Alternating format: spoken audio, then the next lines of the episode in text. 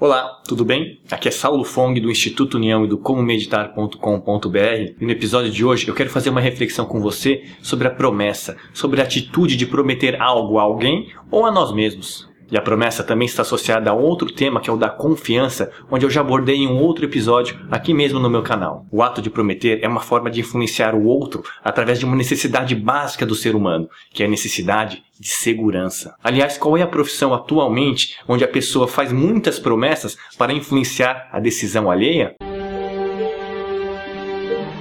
Serão os políticos, talvez? Hoje eu percebo que toda promessa relacionada a algum evento futuro ou alguma situação lá para frente começa com uma ilusão, até que de fato ela se torne verdade ou até que de fato ela seja realmente concretizada. E isto acontece porque existem inúmeras variáveis que estão além do nosso controle e podem e vão influenciar a realização dessa promessa. Quando também pedimos que alguém prometa algo a nós, nós colocamos uma pressão sobre essa pessoa. Então, de uma certa forma, a promessa promove um sentimento de segurança, entre aspas, para a pessoa que está recebendo a promessa através de uma certa ilusão e também promove do outro lado uma pressão na pessoa que está prometendo. E para não ser mais iludido com promessas alheias, basta você tomar consciência de que cada promessa é influenciada por variáveis que nem você nem a outra pessoa tem controle. Enfim, esta foi a minha reflexão de hoje para você sobre a promessa. Se você gostou, se ela te tocou de alguma forma, deixe o seu curtir e deixe sua opinião aqui embaixo que também é muito importante para mim. Um grande abraço e até o próximo episódio.